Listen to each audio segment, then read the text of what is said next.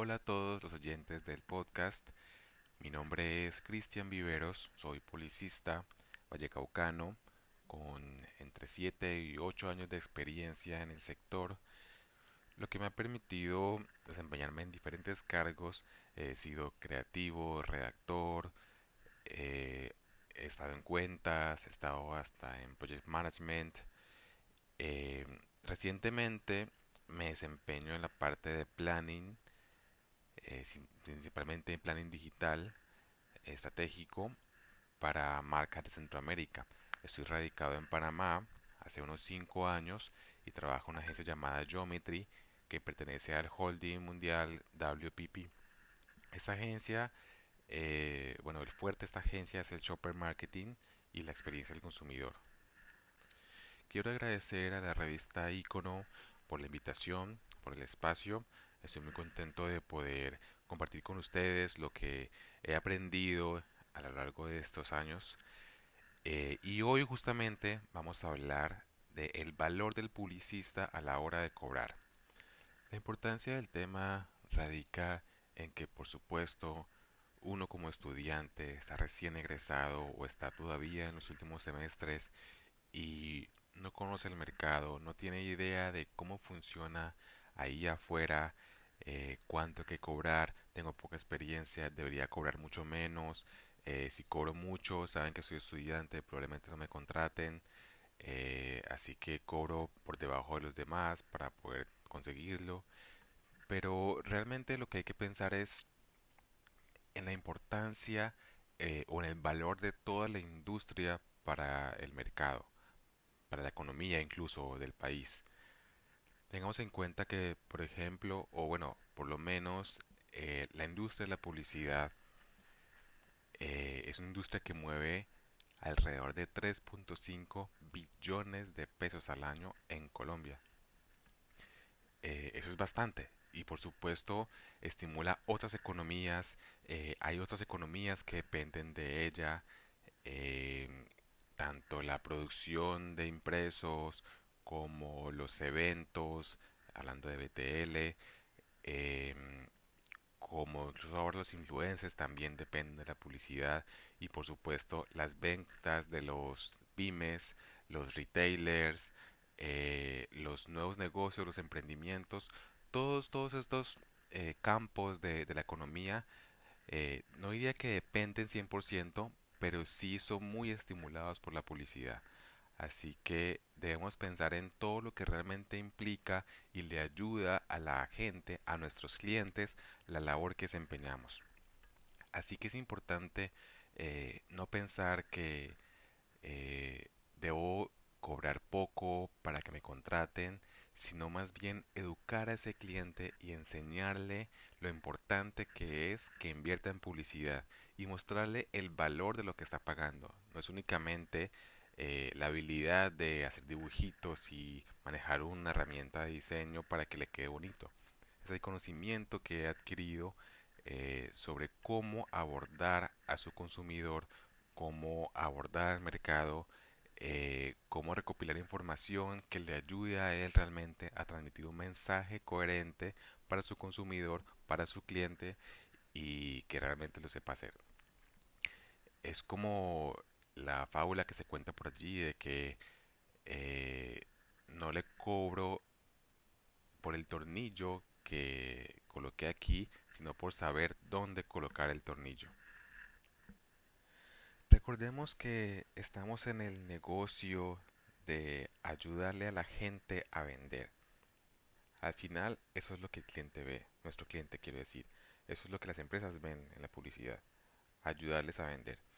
Si bien hay un trabajo que nosotros conocemos que está detrás, que es el de promover la marca, posicionarla, eh, hacer que la gente se enganche con la marca, eh, vender valores, vender ideales, al final todos los clientes quieren vender.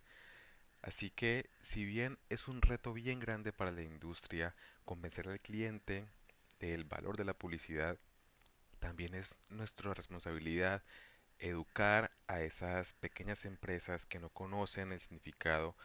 Quiero decir, cuando uno trata generalmente con empresas multinacionales eh, tipo Procter Gamble, Unilever y similares que ya llevan una historia gigantesca de años haciendo publicidad, que tienen departamentos de mercadeo específicos enfocados en áreas como digital, como ATL, eh, como shopper, eh, puntos de venta y demás.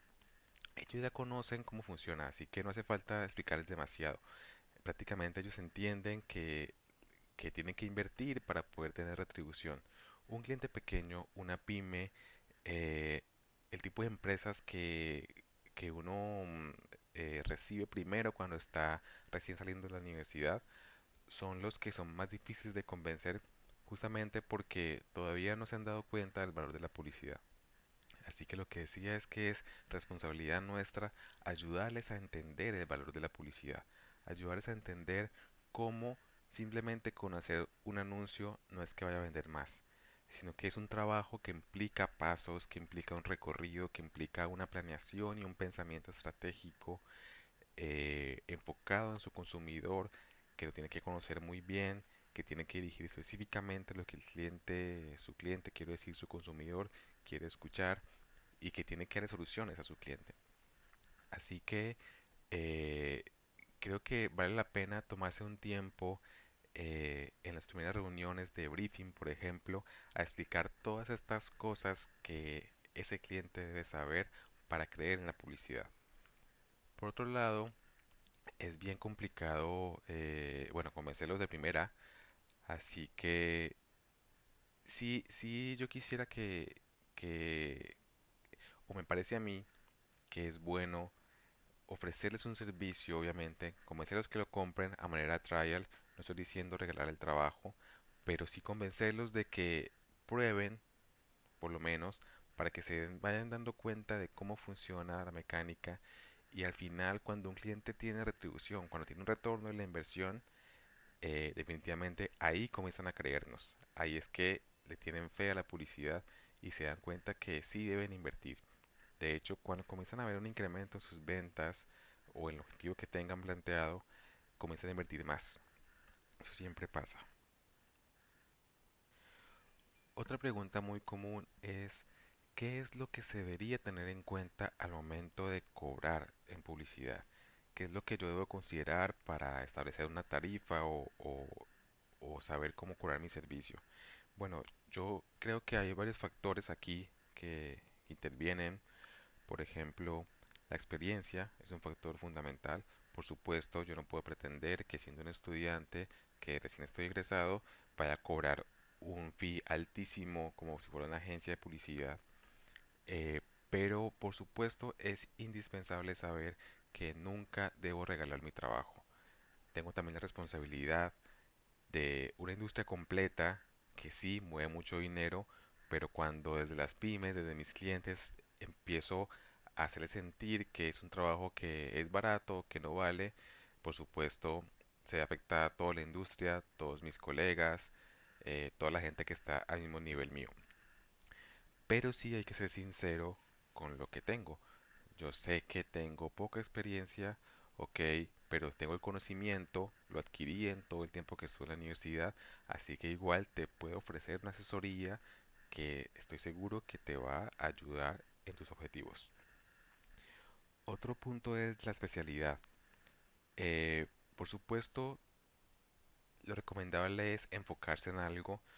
Eh, es demasiado ambicioso creer que un publicista, eh, si bien sabe y entiende todos los campos, hace todo y hace todo bien.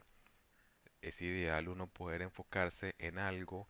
recientemente está muy fuerte el tema digital, todo el mundo va para allá. Y, y bueno, sí debería haber una especialización en, en un campo para volverme experto en eso y realmente cobrar por un servicio que yo tengo reconocimiento, tengo el conocimiento y, y la gente confía en mí por eso. Otro punto es el, el alcance. Y cuando digo alcance me refiero a, a nivel de mercado. ¿Cuántos mercados esto está cubriendo mi cliente? ¿Hasta dónde llega? ¿Qué tanto eh, influye? ¿Qué tan, qué tan complejo es el consumidor, eh, es un nicho muy pequeño y muy específico al que es más difícil acceder. Ese tipo de cosas también me ayudan a determinar qué tan difícil va a ser para mí eh, el proyecto. Por ejemplo, eh, si es un mercado nacional, mi cliente nacional, eh, dando un caso hipotético, obviamente yo no puedo cobrar igual que si fuera un caso local. Si fuera una tienda de barrio, por ejemplo, yo no puedo hacer eso. Así que depende de lo complejo que sea el mercado, el alcance que yo tenga o la cobertura, digamos, que vaya a, a cubrir los medios. También tengo que pensar en diferentes audiencias, diferentes segmentos y eso me hace más complejo el trabajo. Así que también es importante considerar esto. Y otro punto que me parece el más importante, de hecho, es el tiempo de dedicación. Eh, tampoco podemos esperar que, que, obviamente, es muy difícil para mí como estudiante asumir o, o identificar cuánto tiempo me va a tomar desarrollar un proyecto que probablemente nunca se haya hecho. Pero si bien ya he hecho trabajos en la universidad que son parecidos, bueno, yo puedo definirme una meta y decir, este proyecto lo termino en tanto tiempo. Y eh, de allí voy a tomar un tema importante que el que yo recomiendo que nos puede ayudar como estudiantes a definir unas tarifas. Y allí voy con este tema eh, y una ventaja de la publicidad es que nos permite ser muy versátiles y trabajar en muchos campos y hacer diferentes cosas para diferentes clientes. Uno nunca se aburre, uno se enamora de esto porque cada día aprende algo nuevo. De hecho es lo que más me gusta a mí de la publicidad que aprendo diferentes sectores. He llevado marcas de carros, he llevado bancos, he llevado marcas de maquillaje incluso. He aprendido tanto de maquillaje que no sé para qué me va a servir en la vida, pero te abre un espectro de posibilidades infinitas que puedes aplicar incluso para otros sectores. Lo que aprendiste en un sector lo puedes aplicar para otro y viceversa. Es muy muy enriquecedor. Pero a lo que iba con el tema de la versatilidad de la publicidad es que puedes trabajar en una agencia de publicidad, eh, puedes trabajar en una empresa, pero también tienes la opción de hacer proyectos por fuera, independientes o tipo freelance, que sean en sectores diferentes a lo que trabajas, que también te ayuden como a, a estar más fresco, a refrescarte, a innovar y hacer cosas diferentes y nuevas. Así que eso me ha ayudado también a mí a entender un poco eh, ese, esa mezcla entre un trabajo de 48 horas a la semana en una oficina versus un trabajo independiente que no depende de un salario específico, sino que yo debo cobrar según mi trabajo. Y ahí es donde se vuelve importante lo que decía antes del el tiempo de dedicación. Eh, obviamente uno como estudiante pues no sabe cuánto se va a tardar, pero a medida que vas empezando a, hacer proyectos y a avanzar con campañas, te vas dando cuenta de tus tiempos, te vas conociendo mejor y vas sabiendo cuánto te tarda hacer cierta cosa. Así que yo le diría a un estudiante que calcule a partir de cuál es el salario que se quisiera ganar al mes trabajando en una agencia de publicidad, por ejemplo, o en una empresa, eh, y este total de salario dividirlo entre horas laborales. En Colombia, por ejemplo, son 48 horas a la semana, así que divido mi salario entre 4 semanas, entre 48 horas, y eso me da el costo de mi hora, eh, lo que llamamos también horas hombre. Yo recomendaría, porque obviamente la agencia también tiene una rentabilidad sobre ese valor, así que yo incrementaría un 20, un 30% más de lo que es mi hora hombre para darle un costo a mi tarifa de hora. Y obviamente en la medida en que vaya conociendo cuánto me tarda hacer cada proyecto, yo voy asignando horas estimadas y voy definiendo mi tarifario.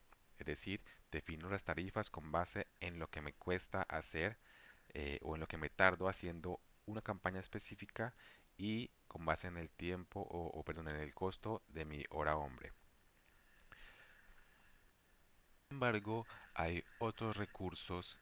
Eh, tenemos, por ejemplo, el caso de este personaje llamado Alejandro Camelo.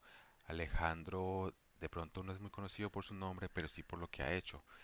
Él es el socio y fundador de Reactores Publicitarios, Reactores Latam, eh, que es una compañía que tiene, es muy popular en sus canales sociales, en su Facebook, en su Instagram. También creó, de hecho, el hashtag Trabajo si es una iniciativa de él.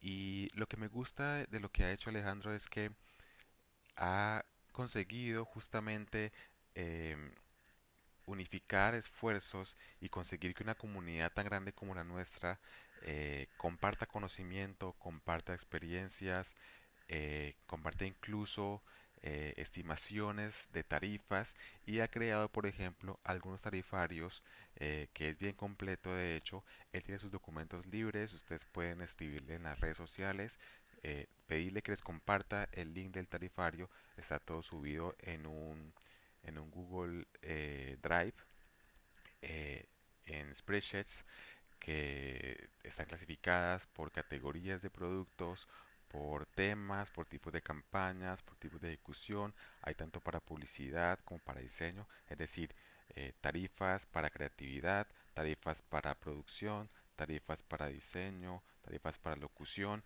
y todo lo que tiene que ver con el campo. Es otro recurso que también nos ayuda bastante y también podemos estimar. Obviamente es un recurso pensado en tarifas eh, medias de la industria eh, y que cuando veamos estoy seguro que van a parecer muy muy altas incluso a mí también me parecen altas pero justamente lo que queremos es eso que no se vuelva eh, una, un trabajo que uno hace regalado, sino que se sienta el valor que hay y que mantengamos por respeto a todos nuestros colegas ese valor, ese valor y, y eso que, que realmente nos cuesta, eso porque pasamos cuatro o cinco años estudiando y que además le va a ayudar y va a retribuir al final en beneficios, en ventas o en lo que sea que es, el objetivo del cliente en sus negocios. Así que mantengamos el valor, mantengamos eh, la importancia del publicista, seamos responsables con nuestros colegas, con nuestra industria, cuidémosla, querámosla y para terminar yo recomendaría que sigamos haciendo esto con amor. Como decía antes, es algo que te enamora, que te apasiona, eh, sácale provecho, aprende, te va a servir para todo en la vida y lo vas a disfrutar siempre. Un saludo para todos y un abrazo, que estén muy bien.